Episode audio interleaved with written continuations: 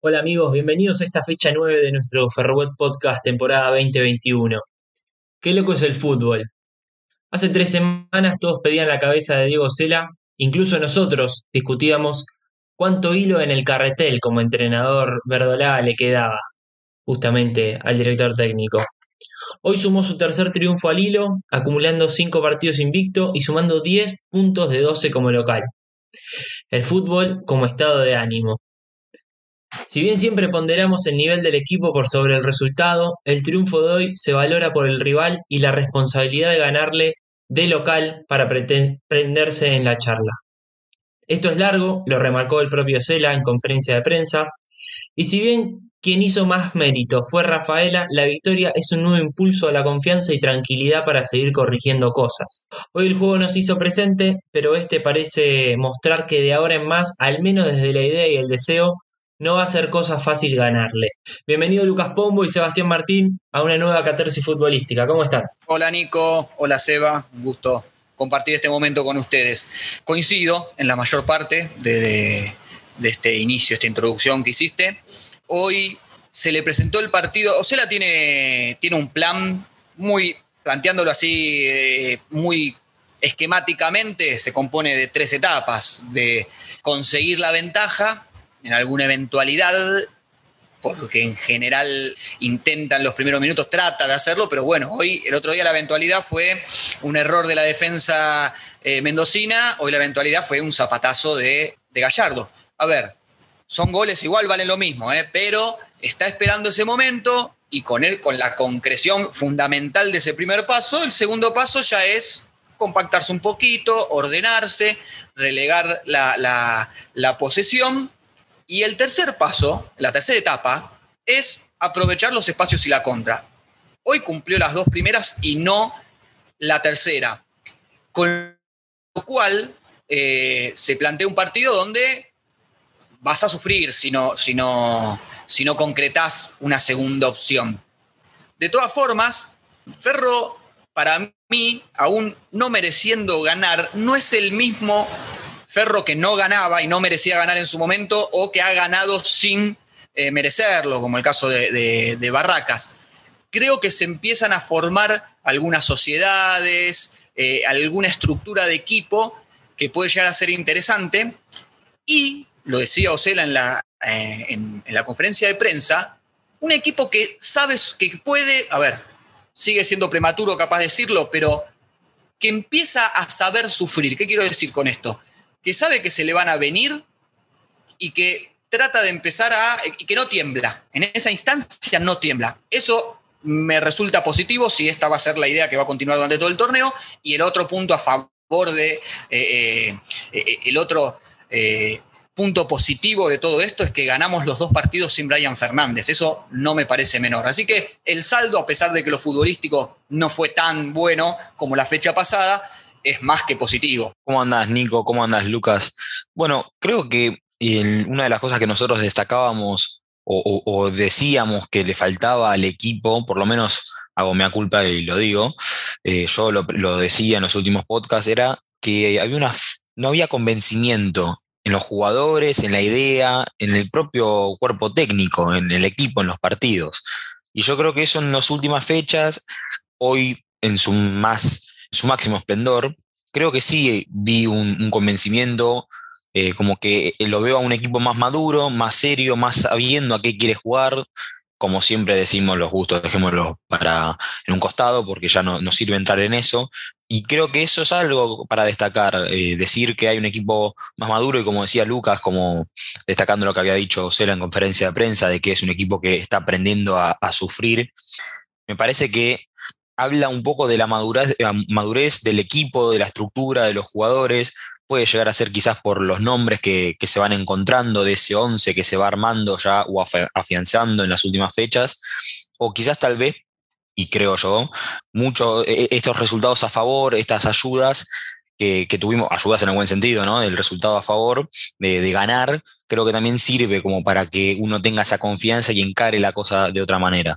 que me Yo te rescato, Uy, perdón, Lucas, sí, sí. No, no, no, porque eh, quería valorar esto que dice Seba, porque creo que yo me enrosqué en muchísimas palabras y lo que quería decir era esto.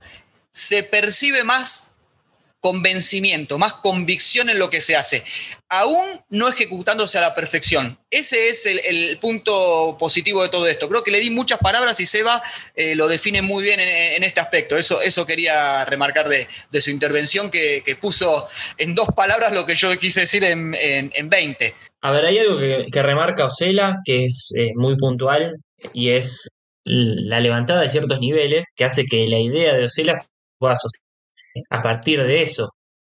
Eh, hoy otra vez Gabriel Díaz firmó un muy buen partido, me parece que es de los puntos más altos de Ferro, sobre todo en un equipo que sufrió defensivamente, o el investimiento rival, y, después, como ya habíamos marcado el partido anterior, el, el, partido de Miranda y de Fattori, que se hacen dueños de la mitad de la cancha de Ferro, al menos, basculando hacia los costados posicionalmente, y lo remarco sobre todo porque hoy faltó Olivares, que había tenido un punto muy alto allá en, en Mendoza y se pudo incluir Manchot. Me parece que ese cuadrado que ya destacábamos hace que cuando te falte uno solo, bueno, los otros tres puedan seguir manteniendo por lo menos la idea y el nivel que venía demostrando el equipo. Pero déjamelo Olivares, ¿eh? Déjamelo Olivares. Manchot me sigue generando algunas dudas. Me parece que la dupla tiene más tiempo trabajada, además porque vienen de, inclusive de la época de Cordon. Eh, es sí, incluso Manchot, cuadrado pero prefiero a Olivares antes que Manchot, me parece. Incluso Manchot hoy deja la duda de.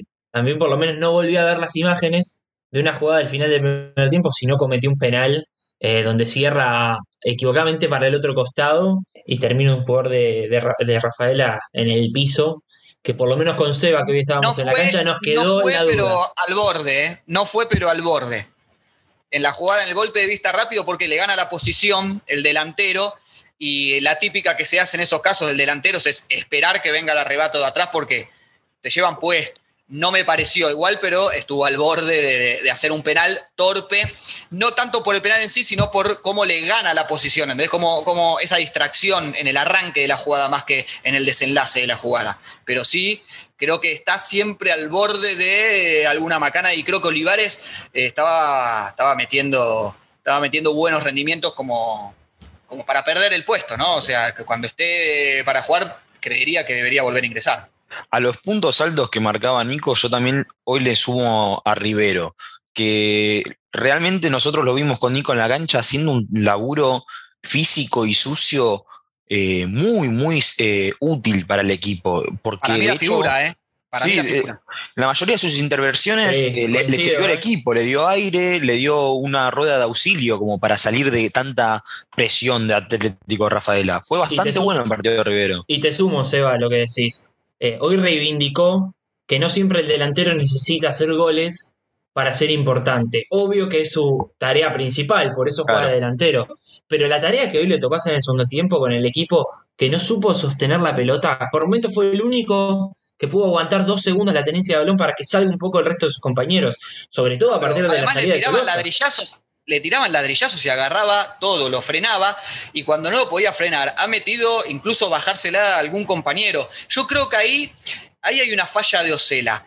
Cuando el partido se pone, cuando vos tenés la ventaja en el segundo tiempo, Rafaela se viene un poco más. Para mí, tardó demasiado en el cambio de Tolosa. Incluso creo que Tolosa termina saliendo más por un tema físico que por un tema táctico. Sí. Pero hay como una duplicación de, tareas donde a Rivero lo tenés que combinar con un jugador de otra característica. Tal vez un Molina, Lucas, como decíamos antes, una oportunidad de verlo a él saliendo un poco más. Puede ser, puede ser, o un rapidito. A ver, no sé cuál rapidito tenés hoy. Hoy pensé en Airala, pero Airala lo puso más en una línea de cinco. Pero lo tenés que acompañar de otra forma. Eh, no era Tolosa, no era. Eh, sí en el arranque del partido, digo, pero para esa instancia el partido como se había dado, eh, desaprovechaste a Rivero, que con un control, con un control de los que te hace ahí arriba. Para Brian. con un rapidito te podía dejar mano a mano a. Ni más ni menos para Brian era el partido para Brian el segundo tiempo específicamente. Obviamente que, bueno, con, su baja era, era, imposible pensarlo, pero en ese contexto Brian hubiese explotado seguramente. Y Oselo un poco lo destaca también esto de Brian, que Nico vos lo planteabas en conferencia de prensa. Cuando tenga que volver Brian al equipo va a ser un lindo problema, porque se armó un once, un esquema.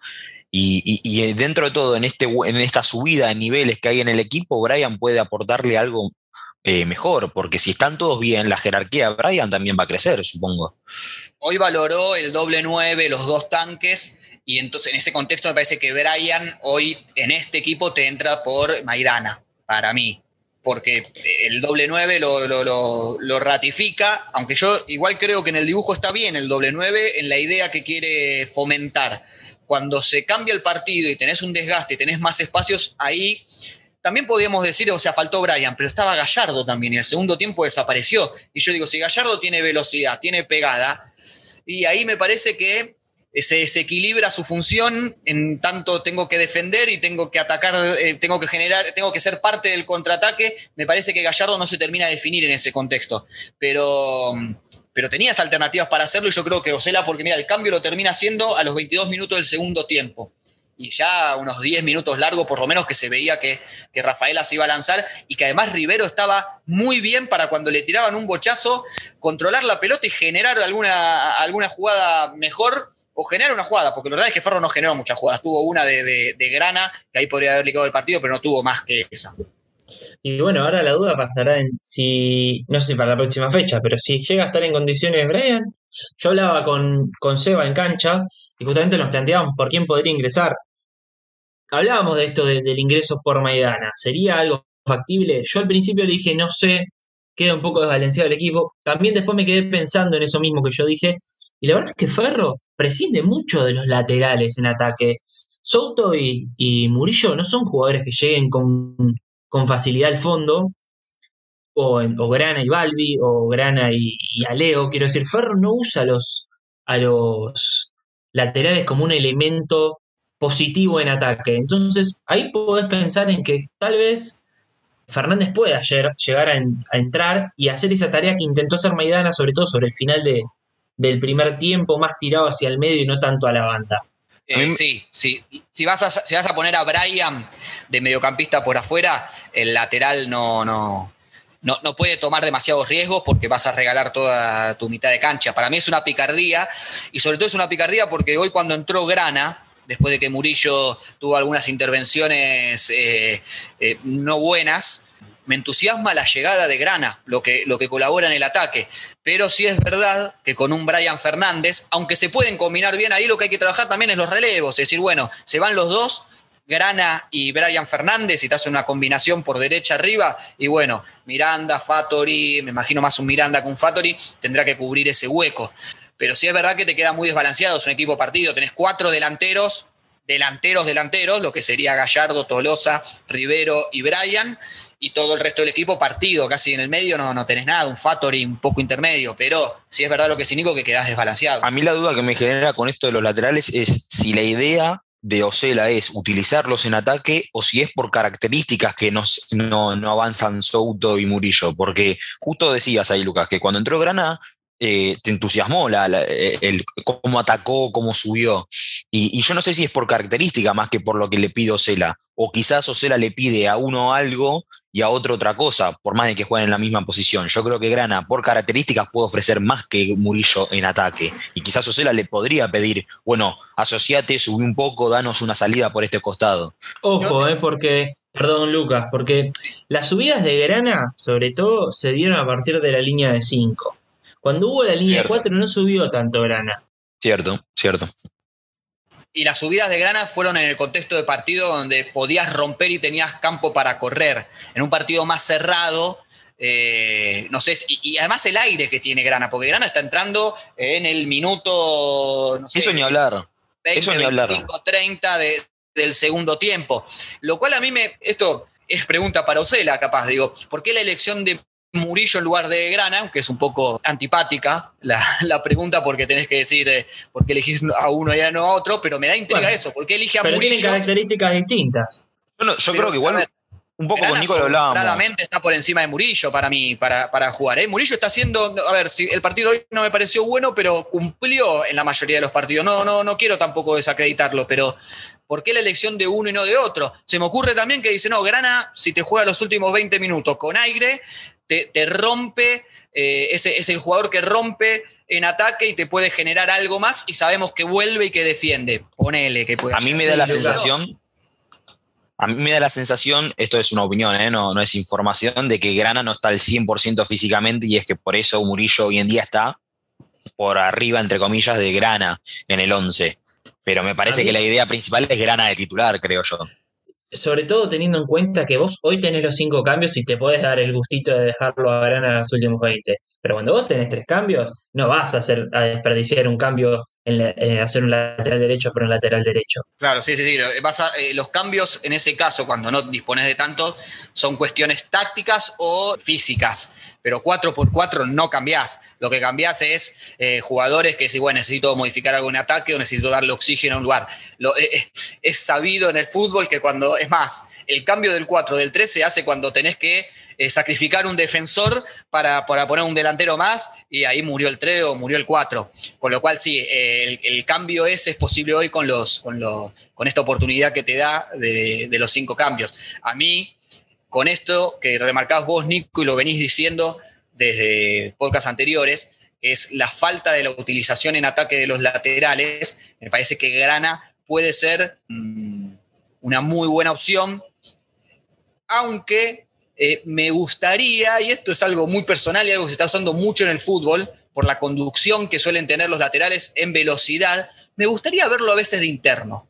¿sí? No te digo sacar a, Miranda o a Fattori, pero a veces en, un esquema así medio de contraataque, en un juego directo, Grana te puede subir 50 metros la pelota por el centro, ¿sí? Y generar de un momento para otro un contraataque sin acudir al pelotazo. Esa cartita, no sé si la piensa Ocela, pero es algo que lo tengo, en casos que veo en otros equipos, eh, eh, casco en River, por poner un caso así muy cercano, pero en Europa se, se ve más. Me, bueno, hoy, verlo. Hoy Ocela destacó que el ingreso de Nicolás Gómez fue para poder hacer una triangulación por la banda izquierda de Ferro, para tapar la subida por derecha de los hombres de, Atlético Rafaela, porque por ahí era donde se estaba gestando el mayor peligro.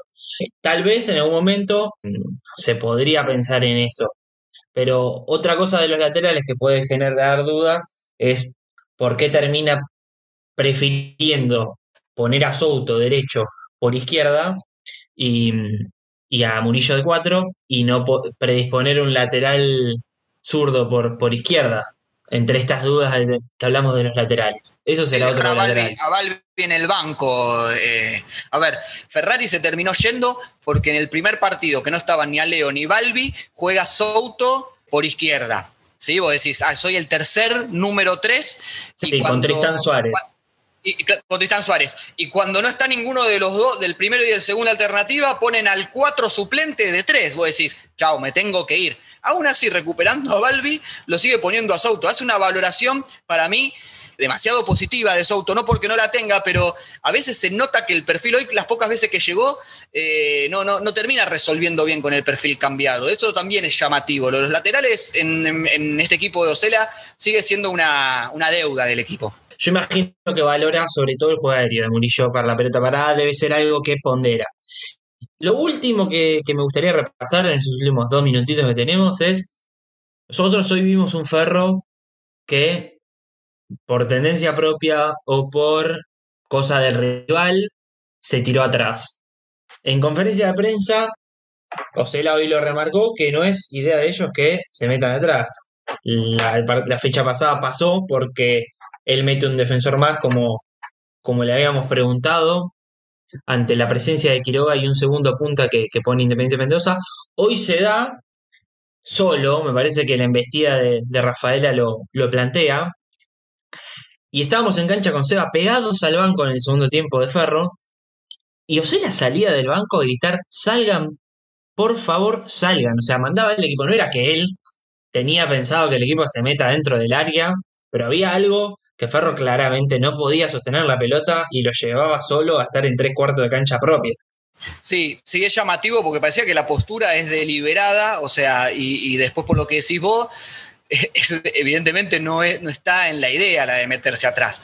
A ver, capaz el salgan son 10 metros como para tampoco que te lluevan centros, pero no veo que la, que, que la idea del equipo sea tener una posesión en tres cuartos de cancha rival y presionar cuando se pierde la pelota.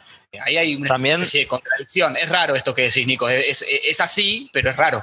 También igual, a ver, eh, no es por ponernos en un lugar o en el otro, ¿no? Ni en ninguno de los dos bandos, pero hoy Osela lo decía en conferencia y coincido, eh, los rivales también juegan. Y Atlético Rafaela la verdad es que jugó bastante bien el partido en todo eh, los 90 minutos, porque el primer tiempo, más allá de que Ferro estuvo por momentos mejor, Rafaela no fue un equipo totalmente inferior. Tuvo buenos, buenos minutos, buenos tramos y, también por el resultado en contra te iba a meter mucha gente arriba.